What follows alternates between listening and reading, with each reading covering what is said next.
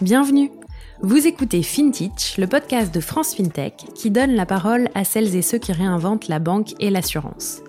Litchi, Ulu, Luco, Bankin, Lydia, Conto, vous avez sans doute déjà entendu leur nom au moins une fois, vu leur pub dans le métro et peut-être même utilisé leur service. Saviez-vous qu'on les appelle FinTech, AssureTech et RegTech, contraction de finance, assurance, régulation et technologie? C'est pour apprendre à les connaître et mieux comprendre les enjeux de leur métier que nous avons créé FinTech. Je m'appelle Anaëlle Gauthier et chaque semaine, je vous emmène à la rencontre de ces entrepreneurs et entrepreneuses qui façonnent les nouveaux services financiers. Bonne écoute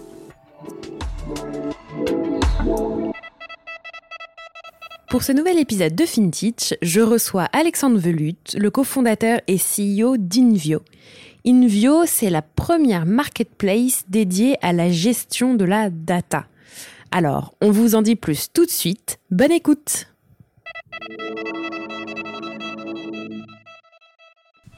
Bonjour Alexandre. Salut Annelle. Bienvenue sur FinTech. Ouais, merci beaucoup. Très heureux de partager ce moment euh, avec toi. Moi aussi. Est-ce que tu veux bien commencer par euh, te présenter à nos auditeurs auditrices, s'il te plaît? Oui, bien sûr. Euh, donc, je m'appelle Alexandre, je suis l'heureux papa de deux enfants. Euh, dont une fraîchement née euh, cet été, euh, et aussi ce qui occupe pas mal de mon temps et et, et aussi le donc grand titre mais fondateur de la société Invio qu'on a créé avec quatre associés il y a maintenant quasiment quatre ans. donc voilà deux activités intenses que sont gestion de la famille et gestion de l'activité de la web. C'est clair que ce pas les activités les moins prenantes, je pense. Euh, avant d'entamer un peu plus sur euh, Invio, est-ce que tu veux bien me, me dire euh, ce que tu as fait avant, quel type de formation tu as et quel type d'expérience professionnelle également? Oui, bien sûr. alors moi j'ai un parcours assez atypique. jalonné d'expériences internationales. J'aime bien ça parce que On me dit tout le temps, moi j'ai un parcours très classique. ah non, pour le coup, ce sera pas moi. J'ai pas d'école de commerce et j'ai pas d'école d'ingénieur, donc euh, mais je suis arrivé au stade du, MBA, donc euh, j'ai j'ai pas mal euh, j'ai pas mal bourlingué, mais alors la, mon début de scolarité a commencé avec un un, un IUT de gestion à, à Lyon, puisque moi je suis originaire de Lyon où j'ai fait quasiment toute mon enfance euh, et une, une, bonne partie de ma scolarité, du moins jusqu'à après le bac. Euh, donc j'avais l'option d'une prépa et j'ai choisi l'aspect pragmatique d'un IUT, euh, en l'occurrence celui Lyon, qui est assez reconnu, qui m'a permis de m'initier un peu à toutes les, euh, c'était assez vaste quoi. En fait, on traitait des sujets, euh, ça allait de la comptabilité aux ressources humaines, au marketing. On avait des projets assez concrets. C'est vraiment ce côté assez pratique, euh, concret qui, qui m'intéressait moi dans la formation, qui a duré deux ans euh, et qui m'a ouvert après sur euh, une spécialisation en finance que j'ai faite en, à Sydney, hein, donc en Australie, euh, pour m'initier un petit peu au monde de la finance et notamment avec cette cette perspective plus anglo-saxonne qui m'intéressait de voilà de comprendre finalement quels sont quels sont les métiers de la finance avec un, une vue anglo-saxonne. Donc ça, ça a duré un an. C'est ce qu'ils appellent, c'est une sorte de licence quoi qu'on fait en, partenariat de cette école, donc à Sydney. Euh, et donc après, euh, c'est là où ça devient euh, intéressant, c'est que j'avais l'option de continuer sur un master, mais j'ai eu l'opportunité de commencer assez tôt en fait à travailler en finance, puisque après l'Australie, j'ai vraiment eu un coup de cœur avec certains, certains, certains cours notamment qui m'ont passionné. Et donc j'ai eu l'opportunité au retour en Europe de faire un début de carrière chez Crédit Suisse en banque privée en Suisse. donc là plongeons dans le bah, monde de la finance euh, et notamment de la banque privée. Du coup, ça c'était vraiment euh, génial parce que j'étais, euh, enfin j'étais assez jeune du coup à ce moment-là. donc donc ça, ça a été un, un, début de carrière assez passionnant. J'ai fait j'ai fait à peu près un an chez Crédit Suisse à Genève où j'ai vraiment pu traiter, enfin mettre en pratique un peu le sujet de de la banque privée dans cette dans cette boutique. Et puis après, c'est poser le choix de, de m'ouvrir un peu plus sur des sujets que financiers. Je sentais bien euh, la limite un petit peu de faire que de la finance et cet aspect très transactionnel qui est la finance. J'avais besoin de m'ouvrir sur des choses plus, euh, plus, euh, je dirais, plus transversales, un peu, un peu moins transactionnelles, comme j'ai pas de formation forcément euh, ingénieur. Et c'est ce qui m'a amené sur sur une formation alors qui qui est encore assez méconnue, mais qui commence à bien bien s'intégrer dans le monde professionnel. C'est de l'intelligence économique. Euh, donc que j'ai fait à Paris, c'est un MBA euh, d'intelligence économique à l'école de guerre économique, donc euh, très barbare euh, comme comme terme, mais c'est grosso modo en France il y a deux, deux formations, l'IEHEDN et l'école de guerre économique. Et là c'était c'était vraiment passionnant parce que j'étais avec des officiers en reconversion ou alors des profils plutôt Sciences Po qui ont vocation à travailler dans le métier du lobbying, Commission européenne, voire même des des GSE euh, dans le milieu de la, du renseignement. Euh, et donc euh, voilà, ça, ça a duré bah, MBA, formation un peu moins de 12 mois. Et ça m'a vraiment ouvert sur des aspects plus géopolitiques et socio-économiques. donc ça m'a donné une autre perspective de la finance. Et en parallèle de ça, j'ai commencé à, créer les premières briques de ce qui est aujourd'hui Invio, mais c'était à l'époque autre chose. Voilà un petit peu rapidement. donc finalement, pas si, pas si classique que ça, quoi, je pense. Bah, c'est intéressant parce qu'effectivement, d'habitude, euh, c'est toujours très linéaire, mais c'est. C'est la, la sociologie des fondateurs de, de start-up et notamment de fintech hein, qui veut ça, mais euh, c'est intéressant de, voir d'autres parcours aussi. Euh, et du coup, tu dis tu as commencé à créer les premières briques d'Invio à ce moment-là. Est-ce que tu peux m'expliquer un peu la genèse d'Invio D'où vient l'idée Comment tu as rencontré tes associés Etc. etc. Ouais, bien sûr. Euh, donc sur la genèse, euh, en fait, c'était assez simple. Au début, euh, en parallèle de toutes ces formations, euh, je voyais qu'il y avait un. En fait, il y avait. Là, on parle. c'était quoi? On était à peu près en 2000, 2013. il y avait un gap assez fort entre le monde de la finance et le commun des mortels. Enfin, toujours d'ailleurs assez fort, mais notamment sur la connaissance financière. Hein, c'est compliqué. Euh, d'expliquer euh, simplement la finance. Euh, c'est compliqué de, de faire comprendre la finance à, à, Monsieur Tout le Monde parce que soit ça n'intéresse pas, soit parce que volontairement ça a été pensé de façon complexe, alors que je dirais 80% des choses en finance, enfin de la finance est relativement accessible. Et, euh, et du coup, c'était vraiment la jeunesse, c'était de se dire comment aujourd'hui on peut essayer de vulgariser la finance. Donc ça a commencé aussi simplement qu'une communauté euh, d'étudiants euh, ou de jeunes professionnels euh, qui partageaient un peu des, euh, des éléments pédagogiques sur une plateforme, quoi, un peu de, contenu pédagogique pour éduquer le commun des mortels à la finance. Et donc tout ça, au fil du temps, donc on faisait ça au début avec le petit bras en parallèle de nos études, ça a constitué une sorte de, de grosse base de connaissances sur sur la finance. Et puis et puis du coup après on s'est dit bon euh, ce qui est complexe euh, dans, dans, ce, dans cette approche, c'est vraiment d'animer la communauté, surtout qu'il y a une communauté de jeunes étudiants ou alors jeunes cadres qui, changent beaucoup, du coup, euh, euh, qui sont assez volatiles, en fait, qui changent beaucoup encore à, cet âge-là euh, de parcours. Donc, c'était compliqué de les fidéliser, c'était compliqué de, les garder, d'avoir une production de contenu assez régulière sur ces sujets-là. Euh, et donc, on s'est dit à l'époque, c'était vraiment le moment où le, le, sujet de la fintech faisait le buzz, où c'était un peu la croisée des deux mondes. C'est-à-dire que la fintech, d'une certaine manière, c'est une manière avec la technologie de rendre la finance plus accessible. Et de l'autre côté, il y avait la finance traditionnelle qui s'intéressait à, ce monde-là et qui se disait, tiens, euh, euh, bon, aujourd'hui, ça paraît euh, la norme euh, quand on voit tous les acteurs en place. Mais à l'époque, c'était euh, c'était quand même assez obscur. Il y avait certains acteurs qui commençaient à émerger, donc les acteurs traditionnels essayaient d'un peu comprendre tout ça. Donc on a un peu migré vers une approche plus orientée sur l'innovation, la, la, pédagogie à travers l'innovation euh, mm-hmm. euh, financière, euh, toujours à partir du, du, contenu. Donc on rédigeait beaucoup de choses sur euh, ces, ces sujets-là. Euh, moi-même, j'avais j'animais un blog que j'avais créé pour vraiment parler de, de, nouvelles tendances, de, de nouveaux usages dans ce secteur. Et c'est à ce mm-hmm. moment-là, en fait, qu'on s'est dit à défaut d'avoir un vrai business, il y a, y a, vraiment une tendance de fond, macro-tendance, sur, ce, sur cette transformation en fait du secteur.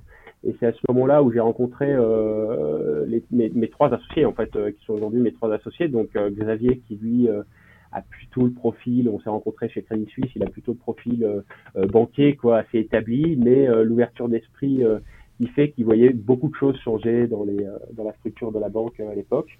Mm-hmm. Donc on a commencé à, à, discuter un petit peu de, de ces thématiques-là, et d'autre part deux autres associés la personne de Gauthier et Pierre, qui eux avaient créé une société tech dans le nord de la France et qui du coup euh, euh, s'intéressait à, l'aspect plutôt euh, technologique en fait, comment transformer, comment construire l'approche technologique de notre projet.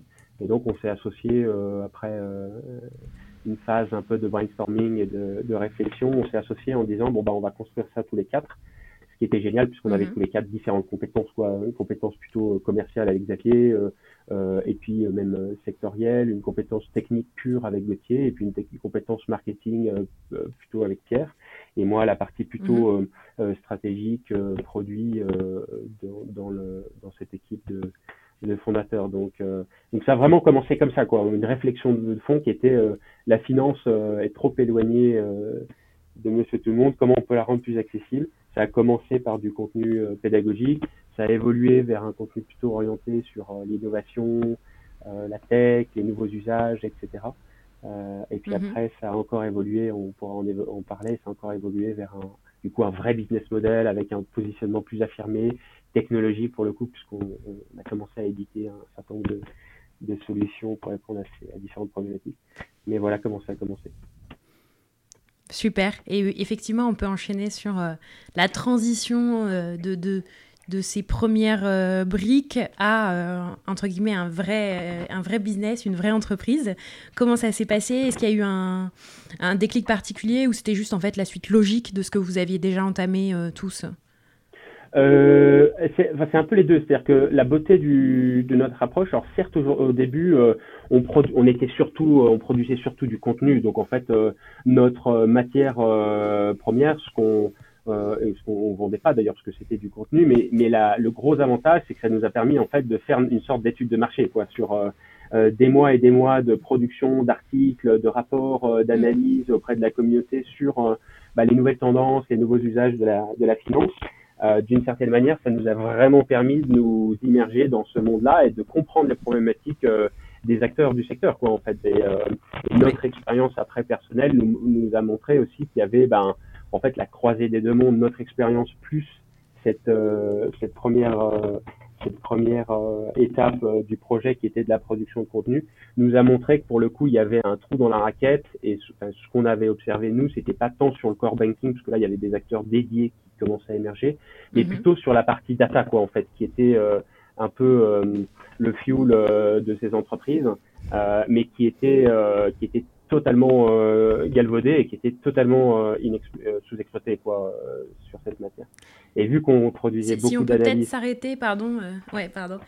si on peut peut-être s'arrêter justement là-dessus, parce qu'effectivement, on parle de données partout, dans tous les sens aujourd'hui. Est-ce que là, comme tu, tu, parles un peu des débuts et de, des raisons, enfin, des, du coup, des problématiques de départ euh, qui ont aussi donné naissance à Endio. Tu peux m'expliquer un peu comment les entreprises euh, géraient jusqu'à présent ou ne géraient pas plutôt leurs données euh, et, les gros problèmes en fait auxquels elles font face? Ouais, bah en fait nous on s'est appuyé sur notre expérience personnelle, c'est-à-dire en fait le métier d'un banquier privé aujourd'hui il y a deux choses, c'est une partie relationnelle, d'être au contact du client, travailler avec le client, créer la confiance. Ça à la limite ça ça se ça s'améliore mais ça ça se réinvente, mais ça, on pourra pas le remplacer. C'est quelque chose, un, un client aujourd'hui aime le contact avec euh, le banquier. Après, il y a toute une partie qui peut être améliorée, euh, digitalisée, et c'est dans ça que les fintechs sont très performantes. Euh, par contre, ce qu'on constatait, c'est qu'il y avait, un, je parlais du trou dans la raquette, c'est que aujourd'hui, le, le, tout le processus amont euh, du banquier privé, enfin, du moins une grosse partie du métier du banquier privé, restait très manuel, quoi. Euh, ça allait de euh, la création de reporting, ça allait de l'analyse euh, de documents de, de, reporting financier ou d'analyse de documents sur des entreprises. Tout ça, en fait, était très manuel. Et on s'est dit, c'est fou qu'aujourd'hui, sans forcément encore parler d'intelligence artificielle, mais avec des outils pas forcément très sophistiqués, qui sont largement accessibles, du moins à, l'époque, c'est fou qu'on puisse pas au moins automatiser une partie de ce travail-là, qui n'a aucune valeur en fait pour le banquier privé. Et quand on commençait à découper la banque, parce que c'était vraiment notre premier terrain de jeu, c'était la banque dans, au sens large, aussi bien la banque de détail que la banque privée ou la banque d'investissement. En fait, quand on regarde quasiment à tous les maillons de la chaîne, euh, à un moment ou un autre, il y a un travail manuel qui pourrait être automatisé ou euh, remplacé puisqu'il n'a aucune valeur pour, euh, pour le banquier. Quoi. Et donc c'est là où on a commencé un peu à travailler sur des cases, des applications. Alors ça allait par exemple être capable d'analyser un document PDF non structuré et comment appliquer un petit peu des, des modèles d'analyse textuelle euh, sur ces documents pour extraire l'information et la redistribuer euh, à, à l'utilisateur de façon euh, de façon dynamique, sans qu'il passe des heures et des heures à analyser toute cette information. Donc ça a vraiment commencé comme ça par itération. Après, on s'est rendu compte qu'une des grosses problématiques, c'est qu'il y avait trop de données en fait en circulation dans, les, entreprises. Et pour le coup, c'est vrai pour la banque, mais c'est vrai pour n'importe quelle entreprise dans n'importe quel secteur c'est ce qui fait la beauté d'ailleurs. Euh, c'est ce qui qu'après on s'est dit que là il y a un énorme marché parce que finalement euh, ce qu'on fait dans la banque on pourrait le faire dans n'importe quelle industrie. Mais mais en fait plus on découpait euh, l'entreprise, plus on s'apercevait sur toutes les fonctions de l'entreprise qu'à un moment ou un autre les métiers quoi, les opérationnels se retrouvaient à traiter de la donnée, à essayer de la structurer dans des rapports, dans des Excel et ça prenait un temps fou quoi. et ça prend toujours un temps fou puisque même quatre ans après on est encore à des stades euh, forcément beaucoup plus avancé dans certaines fonctions. Donc, euh, donc ça a vraiment commencé comme ça, et là ça a donné naissance à des premières briques techno où, euh, on a commencé un peu à travailler sur les premières versions de l'outil, où on commençait justement à répondre à on amassait énormément de retours clients, on essayait de comprendre leurs problématiques et on développait des petites applications pour les aider un peu dans leur dans leurs opérations. Et alors du coup, aujourd'hui, est-ce que tu peux me dire euh, bah, votre activité de façon euh, un peu simple et puis peut-être me présenter vos premières briques euh, technologiques et les solutions que vous avez à disposition de vos clients aujourd'hui? Et puis après, si tu peux nous donner aussi peut-être quelques chiffres clés peut-être sur l'entreprise, nombre de personnes, enfin je sais pas, ce qui est intéressant pour parler d'Invio. Ouais, avec avec plaisir. Du coup, alors aujourd'hui finalement, qu'est-ce qu'on fait? Là, on va faire un, appuie sur euh, accélérateur, parce qu'évidemment, c'est des mois et des mois de, euh, de construction, euh, de développement avec toute l'équipe qu'on a construit. Mais aujourd'hui, concrètement, ce qu'on fait, c'est qu'on est, on se définit comme un éditeur de solutions technologiques qui répond à l'ensemble des problématiques data d'une entreprise. Ce que ça veut dire, c'est que alors, on a surtout un, focus sur trois piliers euh, principaux aujourd'hui sur, le, sur les thématiques de la data. Le premier, c'est avec tout ce qui va traiter de l'extraction de la donnée. Comment aujourd'hui je fais en sorte mhm. euh, d'extraire la bonne donnée dans tout mon environnement, que ce soit une donnée interne ou externe, mais de faire en sorte d'extraire la bonne donnée par rapport à mon contexte métier. Euh, on pourra évoquer après quelques, quelques exemples. Le deuxième pilier, c'est surtout sur la partie qualification de cette donnée. Euh, une fois que j'ai extrait cette donnée-là, comment je fais en sorte de, qualifier, de cleaner euh, euh, cette donnée-là pour faire, pour vraiment apporter mm-hmm. une, valeur ajoutée ou même une gestion de données plus efficace pour les entreprises. Et le dernier pilier, c'est la lecture de cette donnée. En fait, tout simplement, on parle pas mal de visualisation de la donnée, mais grosso modo, c'est l'idée de passer d'une donnée brute à une donnée actionnable à travers des tableaux de bord interactifs, etc. Euh, donc sur ces trois piliers, nous aujourd'hui, on est capable de répondre à, à, à des problématiques assez variées euh, des entreprises. Euh, donc ça va aller de, comme je disais, de l'analyse de documents PDF à grande échelle et non structurés pour des fonctions dans la banque, je sais pas, euh, euh, d'une banque privée, euh, une banque privée sur euh, son département back-office mhm. qui ben, devait à l'époque analyser des centaines et des centaines de documents. Et ben là, on va appliquer nos modèles pour leur permettre d'automatiser cette fonction et à la facilité d'un clic, avoir l'information directement structurée dans un outil. donc ça, c'est voilà. après, ça va être des, des aspects plus euh, sur des tendances un peu plus euh, nouvelles, c'est tout, ce qui est visualisation de la donnée, notamment on parle beaucoup aujourd'hui d'ESG, donc comment aujourd'hui je suis capable d'apporter moi à mes clients investisseurs particuliers ou euh, professionnels euh, comment je suis capable d'apporter une donnée, euh, euh, l'allocation finalement des investissements de mes clients et montrer l'impact de ces investissements par rapport à, à, ces thématiques ESG. Donc nous, on met à disposition l'outil qui va permettre de visualiser euh, tout mon portefeuille avec tout le, le score d'impact mmh. de, de, mes investissements en fonction de différents critères. Donc c'est notre panel en fait d'intervention est assez large. Nous, notre positionnement, on comprend l'idée, c'est de discuter avec le client. Quelle est ta problématique aujourd'hui data? Il y a beaucoup d'acteurs en fait qui sont aujourd'hui sur le marché de la data, euh, du software, qui rend la chose très complexe pour eux parce qu'à chaque besoin un software, quasiment un SaaS. Nous, l'approche est un peu différente, c'est de dire on va t'aider à structurer ton approche, on va pouvoir te créer mhm. tes premières briques technologiques, comment sont simples à structurer tout ça. Si tu utilises déjà des outils, eh ben, on va les connecter au système. Euh, si tu n'utilises pas d'outils mais que tu as un besoin, eh ben, on va pouvoir te les développer euh, euh sur mesure. Quoi. Euh, donc voilà, ça c'est vraiment aujourd'hui notre euh, ce qui nous anime, ce qui, euh, ce qui fait qu'on a recruté. Donc là, on sera une vingtaine assez prochainement. bon ben, comme on est éditeur de solutions technologiques, il faut qu'on recrute des profils techniques. Donc on a essentiellement aujourd'hui à 80% des profils techniques, qui est des data scientists, développeurs, front, back, enfin surtout les éléments de, de, la chaîne de produits.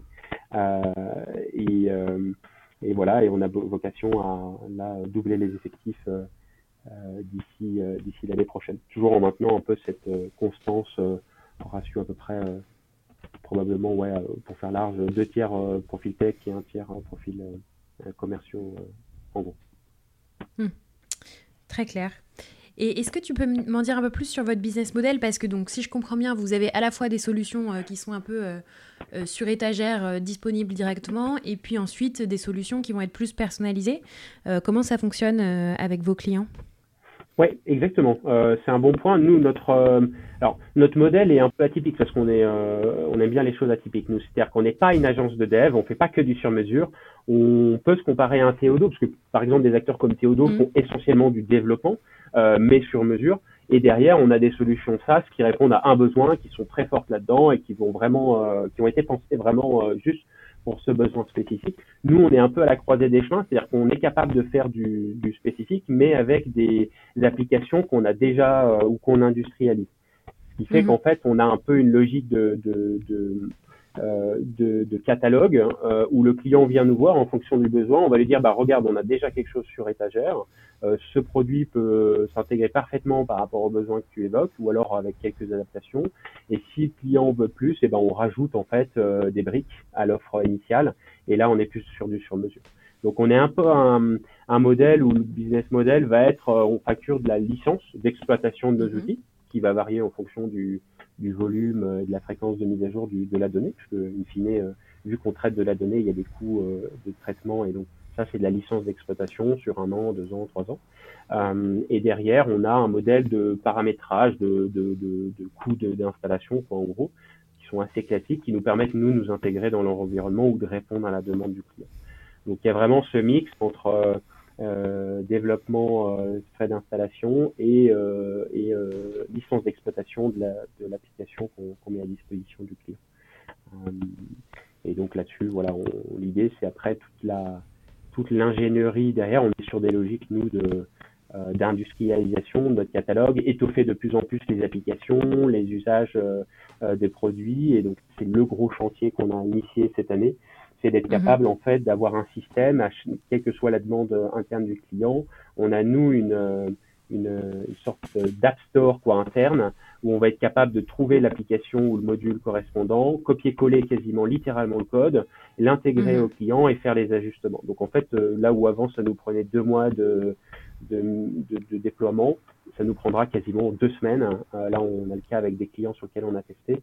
Donc on est vraiment capable d'industrialiser à, très rapidement euh, le développement. Donc c'est voilà, ce genre de chantier qui nous, qui nous attendent et qu'on a commencé à initier, d'industrialiser euh, le développement euh, de ces applications. Super. Et, et, tu nous parles de, des clients. Tu disais au départ que vous étiez vraiment très tourné sur l'industrie financière au sens large. Maintenant, il me semble que, comme tu l'as évoqué, en fait, les problèmes de données, ça concerne à peu près toutes les industries et pas du tout que la finance. Est-ce qu'aujourd'hui, vous avez des clients dans, différentes verticales?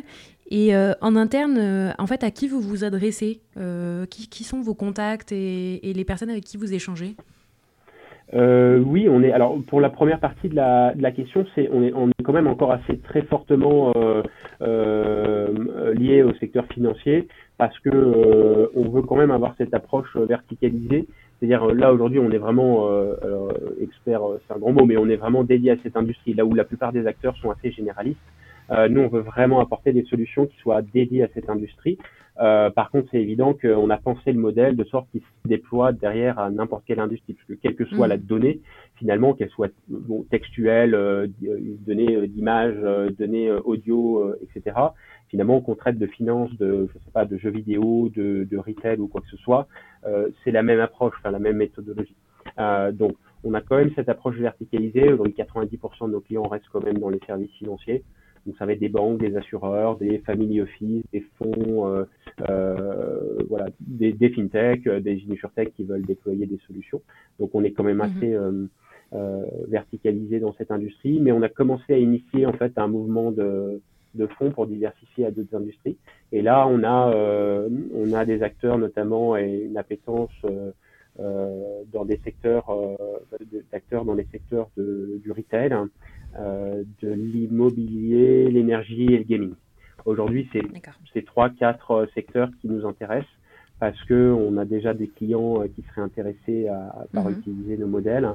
Euh, et, et, après, ça va être des, des, des, entreprises de toute taille pour le coup. Euh, c'est vrai que je ne l'ai pas précisé, c'est pas que du grand groupe et au contraire, à la limite, nos outils se, sont plutôt euh, euh, enfin, du moins dans ces, les produits d'appel qu'on a, vont surtout s'adresser à des PME ETI. Euh, quoi. Euh, donc finalement, toute la, la grosse partie des entreprises aujourd'hui qui sont, qui sont en circulation ou qui sont créées et qui sont assez mal desservies encore, du moins sur ces sujets de données, là où les grands groupes nous intéressent évidemment, mais ils sont sursollicités et c'est voilà, ils, ils, ont des cycles beaucoup plus longs que des PME ETI. Donc donc mhm. euh, voilà, ça c'est sur la structure un peu, donc encore très focus sur les services financiers. Et là, on commence à initier une diversification avec euh, quelques clients dans, dans ces secteurs-là.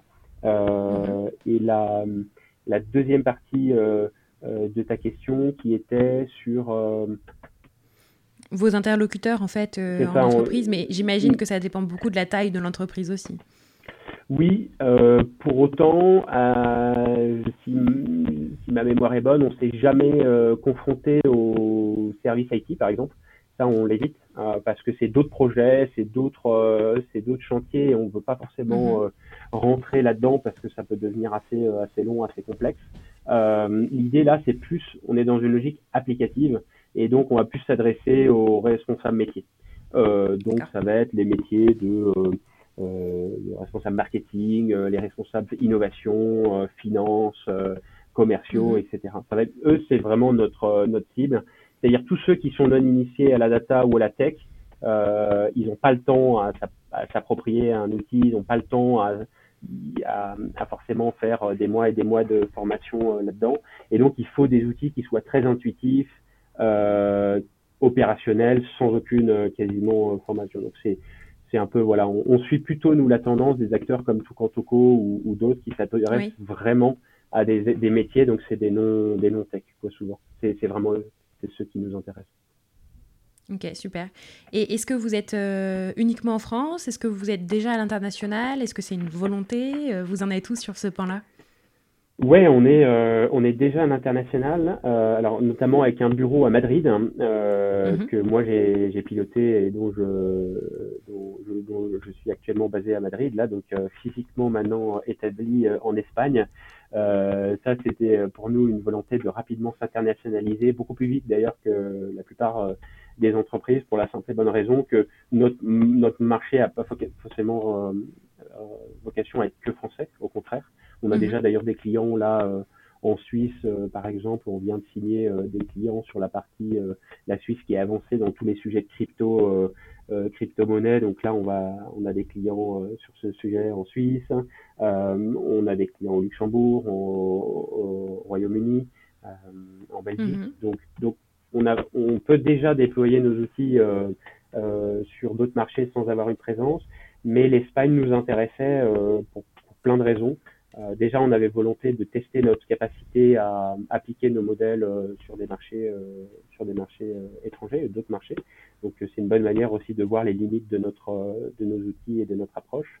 Euh, et ensuite, euh, l'Espagne a un marché qui, est, je dirais, un peu en arrière de la France, où il y a beaucoup d'opportunités, où il y a beaucoup d'acteurs français qui sont basés euh, en Espagne et qui ont vraiment bien percé dans mhm. la grande distribution, Auchan, Carrefour, qui sont vraiment très très présents ici, mais aussi des banques et dans le secteur financier où il y a des gros acteurs comme BBVA, Santander ou Caixa. Euh, qui nous intéressaient. Donc, donc il y a beaucoup d'opportunités sur ce marché. C'est un marché moins mature que, que d'autres pays, et donc on s'est dit allez, euh, c'est c'est pour nous euh, assez intéressant d'aller tester, un peu confronter nos modèles sur ce marché, et ça s'avère assez, pour l'instant assez assez efficace puisque l'Espagne représentera cette année dans les prévisions qu'on a fait 30% du chiffre d'affaires global. Donc, D'accord. Donc avec un, un positionnement maintenant assez affirmé. Donc, euh, et puis après, dans les équipes, on a des profils assez, euh, assez internationaux. Euh. donc, en effet, on a plutôt un ADN international depuis, depuis les débuts du, de l'entreprise. on n'avait pas forcément vocation à rester que en France. Oui. Super. Et alors j'en profite parce que du coup tu parles des marchés euh, français et espagnols. Si on, on s'intéresse un petit peu au marché euh, plutôt des, des fintech euh, en France, je, je, fais une transition très très fluide parce que vous avez justement fait un partenariat avec France FinTech. je rappelle évidemment que FinTech est le podcast de France FinTech. Et donc là, vous avez fait un partenariat avec France FinTech justement sur la partie, bah, enfin, je veux dire sur votre métier de, voilà, de visualisation notamment des données euh, pour le panorama 2021 euh, des fintechs françaises.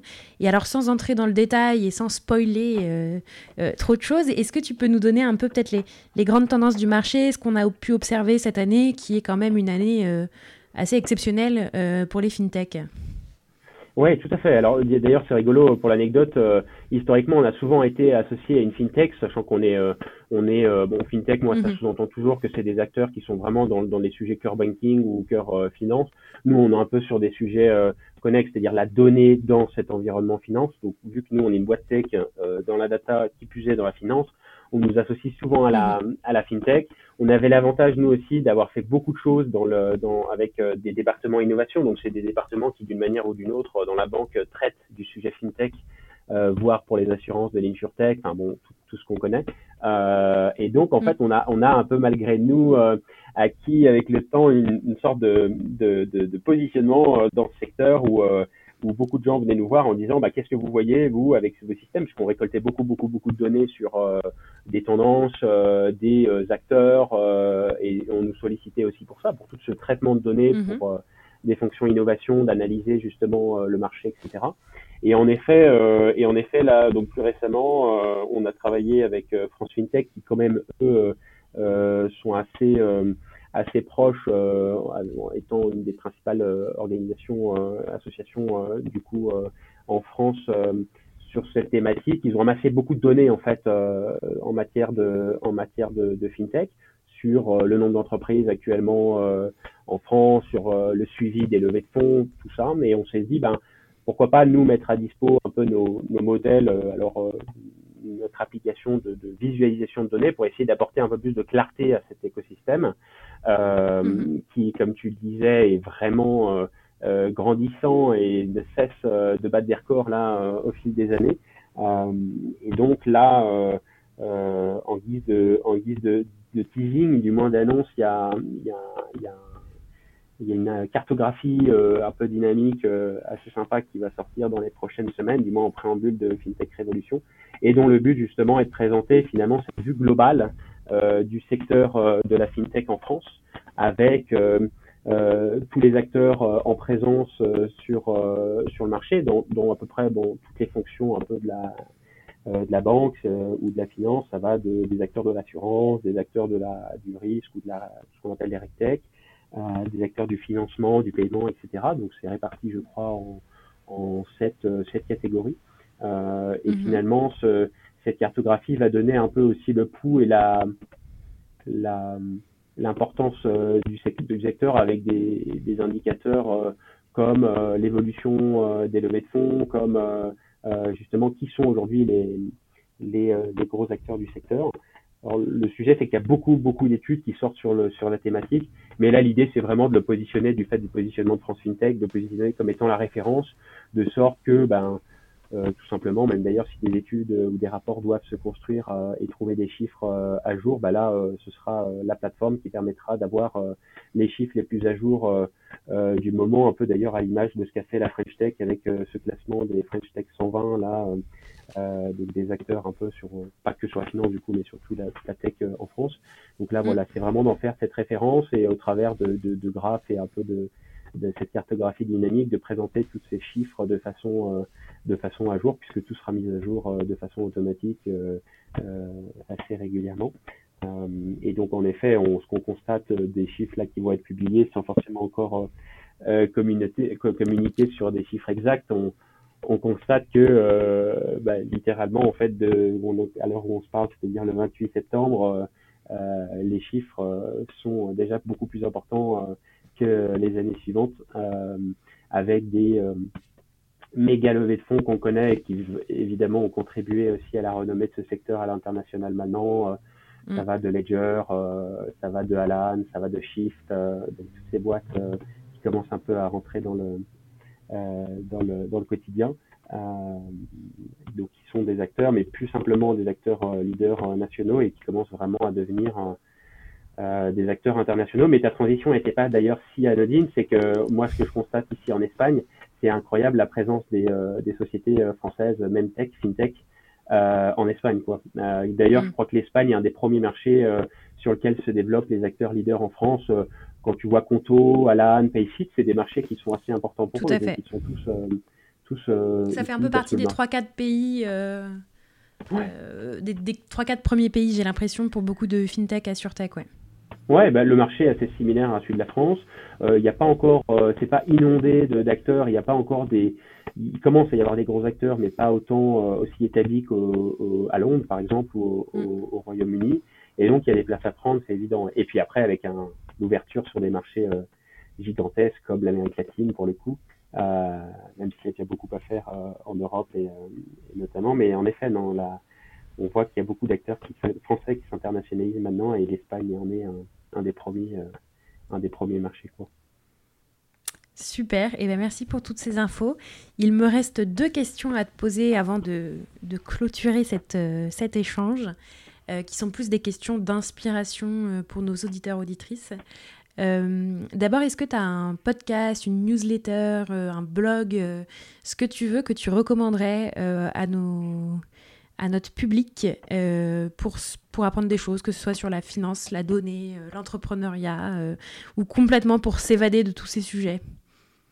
Oui, oui, alors j'imagine que j'ai un peu les mêmes, les mêmes rituels que, que beaucoup que beaucoup d'éditeurs, la, la, tech ou les, le monde des startups étant un, un petit secteur où, où, tout se sait très vite et, euh, et tout le monde se partage les bons plans assez vite. Alors c'est vrai que sur l'aspect, euh, moi, ma, ma culture, euh, euh ma, euh, ou, ou, ou startup, déjà fait pas mal avec des les podcasts qui sont aujourd'hui établis, quoi, comme Génération du Yourself avec Mathieu Stéphanie. Ça, c'est vrai que pour moi, c'est vraiment je, euh, une de mes des, une grosse source d'informations euh, que je consomme euh, dès que dès que j'ai du temps quoi dans l'avion euh, deux mm. heures d'avion pour faire Paris-Madrid, bah, c'est deux heures d'épisode.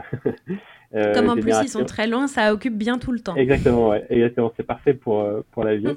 donc voilà, ça, ça va être ça. Après sur la martingale qui est assez bien fait aussi, donc toujours de de, mm. de, de Cosa Vostra, Mathieu, euh, donc sur la partie plutôt euh, finance personnelle, quoi. Donc comment aujourd'hui trouver des opportunités d'investissement un petit peu plus euh, gérer ses finances, quoi, ou plus trouver des opportunités un peu plus exotiques. Euh, donc de ce côté-là, je pense que c'est devenu un peu des, des standards. Après, il y a des newsletters. Euh, alors, je je suis pas très grand consommateur de newsletters, pour être franc. il y en a une ou deux que, que je regarde, mais comme on est inondé d'informations, en fait, euh, mm. Moi, ma newsletter, je la fais plutôt au travers de, de LinkedIn, en fait, euh, sur des thématiques que, que je mets et qui me permettent de suivre un petit peu euh, ça a le double avantage de pouvoir saisir des opportunités business et de s'informer. Donc, donc, LinkedIn est un peu ma newsletter euh, d'une certaine manière. Après, des newsletters comme Snowball ou Tech, Tech, Tech Crash sont assez sympas à lire, quoi, parce que mm. le format est assez assez assez simple et accessible. Donc ça, c'est deux ressources que je commande, que je recommande pas mal.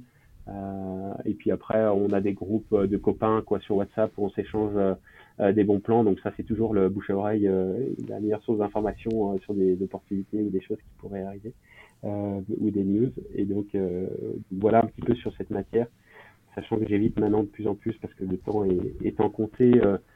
j'ai forcément avec la, la, famille et les enfants qui prennent du temps le soir, on, on essaye de d'être totalement disponible et pas forcément euh, toujours derrière euh, un écran. Donc, euh, essaye aussi pas mal de lire quoi, de, sur des sujets pas trop économiques ou pas trop d'actualité pour me changer les idées quoi, un peu là-dessus. Donc, voilà, Ça fait du bien aussi. Exactement, ouais. Et d'ailleurs, je recommande en ce moment un super livre, Je suis à l'Est, de Joseph Schoeneck, qui, est, qui était une personne avec autisme, qui est un sujet, moi, qui, qui a toujours passionné, et notamment si certains euh, s'intéressent au sujet de la neurodiversité euh, dans les entreprises ou même de l'autisme, euh, ce livre Je suis à l'Est est, juste génial. C'est très drôle avec l'histoire d'un autiste et de sa construction dans la société avec un regard assez critique. C'est juste extra. Donc voilà ce qui occupe mes lectures en ce moment pas mal. Merci pour toutes ces recommandations. et, et j'ai une dernière question. Est-ce que tu as une fintech ou un entrepreneur, entrepreneuse de la fintech qui t'inspire particulièrement? Euh, oui, euh, enfin il y en a beaucoup. Euh, J'avoue que j'ai pas, euh, j'ai jamais eu de, de rôle modèle. Hein. J'ai toujours eu beaucoup de gens qui m'inspiraient. Ça va de euh, euh, d'une personne très visible dans les médias, très visible dans l'actualité, dont le parcours m'inspire énormément, d'une autre personne totalement sous le radar que j'ai eu l'occasion de rencontrer un moment ou un autre par réseau interposé et qui m'a littéralement inspiré. Donc, j'ai toujours beaucoup d'inspiration euh, de, de, de, plein de, plein de personnes de mon entourage. Après, il y a euh, évidemment il y a des personnes euh, moi dont le parcours et l'histoire m'inspirent plus particulièrement et notamment je pense à Olivier Goua alors qui je crois en inspire plus d'un en l'occurrence parce que son parcours et son histoire d'ailleurs personnelle récente fait qu'il a qu'il a un peu une trajectoire d'un c'est vraiment un leader quoi. D'après, je le connais un, petit peu, mais, pas vraiment personnellement. Donc euh, euh, ça s'en tient à ce que si j'ai pu échanger avec lui du peu ou des, des, retours que j'ai de, de personne, de ce que j'entends. Mais c'est vrai que sa trajectoire m'inspire assez, et notamment l'initiative qu'il a engagée là récemment de communiquer un petit peu de façon totalement transparente sur sa maladie. Euh, m'a pas mal interpellé en fait. Donc c'est là où je me dis que c'est quelqu'un qui m'inspire parce que plus que l'aspect business, il y a aussi un aspect personnel euh, sans forcément être très proche de cette personne qui m'a euh, qui m'a beaucoup touché et qui a fait écho à, énormément de choses et du coup de de se dire que voilà en fait euh, un leader inspire pas que sur une vision business très corporate mais aussi inspire par rapport à son histoire personnelle et, et, sa vie et j'avoue que c'est un peu lui qui me vient à l'esprit là euh, quand tu me poses cette question parce que, euh, ben, euh, en effet, ces annonces récentes ont fait que ça a beaucoup, beaucoup résonné. Donc, donc voilà. Ouais, parmi d'autres, hein, évidemment, il y en a plein d'autres, mais je pense à Olivier qui a, qui a énormément de choses à apporter. Il a vraiment une, c'est un peu une comète, quoi. Il a une trajectoire mm. qui, est, qui est assez, assez dingue et, et qui, qui en inspire plus d'un, quoi, je crois. Donc, euh, donc voilà, et puis après plein d'autres. Mais je suis pas trop. Euh, les Elon Musk et tout m'inspirent pas trop, c'est admiratif. Mais euh, c'est des gens tellement inatteignables et dans une autre planète que je préfère me, moi me observer des gens qui sont plus proches de, de moi, quoi, enfin plus, plus, plus atteignables. donc voilà. Et, du coup, j'en profite sur Olivier, son parcours et October. Euh, on a enregistré un épisode il y a quelques mois. Donc, si vous ne l'avez pas écouté, je vous invite à le faire. Merci beaucoup, Alexandre, pour ton temps. Bah, merci, Annelle.